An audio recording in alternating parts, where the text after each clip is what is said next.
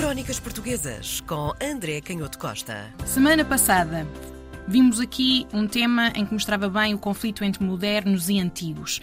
Nesta resistência aos modernos, André, quem são este, afinal, este, este moderno? Quem é o moderno? O moderno é, antes de mais nada, Isaac Newton. E, ah. E no, em meados do século XVIII, enfim, a obra de Newton era conhecida desde o final do século XVII, mas de forma mais clara por toda a Europa desde o início do século XVIII e com grande aceleração a partir de 1713 e, e até à década de 1720 eh, houve uma grande, uma grande divulgação da, da, obra do Newton, com polémicas associadas, com inúmeros livros a saírem um pouco por toda a Europa acerca desta polémica e comentando as diferentes obras que entretanto tinham sido publicadas do, do Newton. E temos aqui uma, uma obra escrita em português, o que era uma, uma raridade, porque não era sequer uma divulgação em latim, era uma divulgação da obra do Newton uh, em português e que pretendia precisamente contrariar aquilo que era o, diagnóstico de uma situação que se considerava, sobretudo aqueles que viam de fora, do estrangeiro, uma situação claramente preocupante, uma vez que no final da década de 1730 e no início da década de 1740 a obra do Newton continuava a ser completamente ou largamente desconhecida dos intelectuais portugueses, dos sábios portugueses, da universidade hum. Eh, portuguesa. O autor desta obra, verdadeira teórica das marés conforme a filosofia do incomparável cavalheiro Isaac Newton, publicada em Londres em 1737, é uma obra que foi escrita por alguém que ainda por cima tinha uma, uma grande experiência da universidade, Henrique de Castro Sarmento, um, e foi, uh, estudou uh, em, em Évora, ele, ele vinha do Alentejo, e depois vai para Coimbra, onde uh, consegue o doutoramento em medicina em 1717. Hum. Entretanto, ainda voltou para exercer medicina para o Alentejo. Aliás, ele conta histórias muito interessantes para se ver também um bocadinho como é a abordagem destas cabeças. O Castro Sarmento fala de si, fala da sua juventude e, e, e, fala com uma certa, nós podemos dizer hoje, naturalidade. Por exemplo, a propósito da polémica, se os medronhos embriagavam ou não as pessoas, ele conta ainda miúdo, adolescente, que no meio de uma viagem muito extensa entre Mértola e Beja, ele lembra-se ter comido uma quantidade enorme de medronhos e não se lembra de ter sentido qualquer efeito e portanto diz que isso dos medronhos por si só causarem embriaguez não deve ser verdade. A verdade é que a vida Pronto. dele no Alentejo não foi muito fácil, acaba por ir para Londres, onde começa logo por se notabilizar e com algo que nos é muito familiar, porque havia uma grande polémica nessa altura em Londres que era a inoculação, que era uma técnica muito parecida com a vacinação.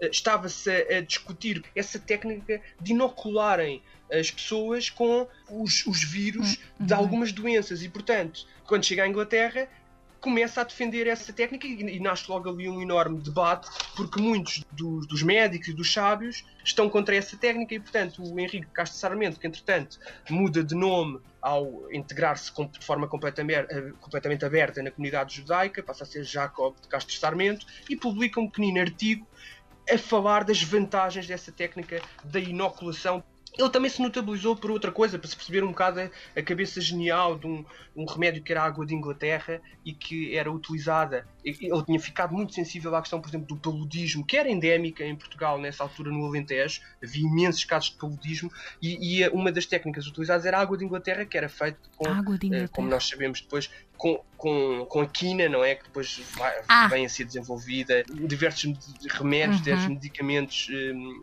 mais posteriormente, e ele foi pioneiro no fabrico dessa água e até a comercializou.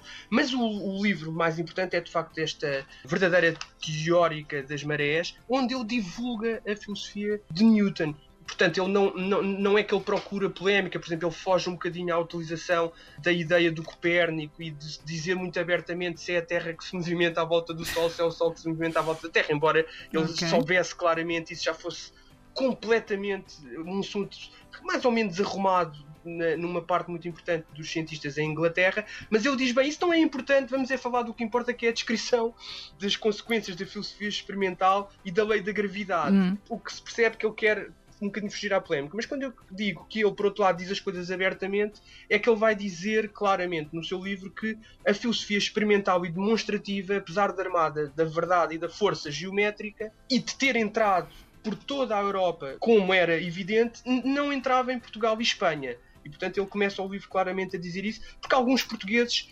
continuavam a reter as ideias de Aristóteles e de Descartes e resistiam muito às ideias de Newton. Newton. E portanto, ele ao longo do livro vai tentar explicar sem grandes fórmulas matemáticas esse movimento das marés e é curioso que o assunto é escolhido precisamente porque o assunto das marés era um assunto que era muito caro à tradição intelectual portuguesa desde o século XVI por razões óbvias e havia diversos tábuas sobre uh, o movimento das marés, alguns livros especulativos sobre isso, e portanto ele escolhe, não é por acaso que ele escolhe este assunto das marés para tentar que através de uma compreensão muito mais profunda do movimento das marés, os intelectuais uh, em Portugal percebam que a filosofia de Newton é de facto extraordinária. Ele depois sintetiza a ideia da gravidade, não é? Uma força pela qual os corpos tendiam para a Terra e que a força ia diminuindo à proporção que o quadrado da, da distância vai aumentando.